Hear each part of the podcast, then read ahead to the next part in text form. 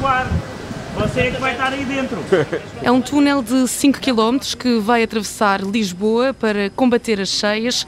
Carlos Moedas aponta para uma obra que vem mudar a cidade e acalmar os jovens. Vemos na nossa sociedade a preocupação, o pânico até dos mais jovens em relação às mudanças climáticas. Ora, esta é a maior obra da Europa neste momento, de adaptação da cidade a essas mudanças climáticas. Os trabalhos começaram nesta segunda-feira, que também é dia de Santa Bárbara, escolhida pela Câmara de Lisboa por ser protetora dos mineiros, mas não só. É uma mulher que representa muito do que esta obra é, que é a coragem. A coragem de não vacilar, a coragem de ir para a frente. E eu acho que também é um momento hoje importante no mundo para aquilo que é a coragem política de dizer que a primeira função de um político é proteger as religiões. E para esta cerimónia, Carlos Moedas convidou Dom Rui Valério, o patriarca de Lisboa, para abençoar os trabalhadores que vão proteger a cidade. A proteção de Santa Bárbara, a qual, lá está, deu a sua vida pelos outros. E este é o grande critério, é o grande princípio de quem vai trabalhar neste projeto sabendo que aquilo que está em primeiro lugar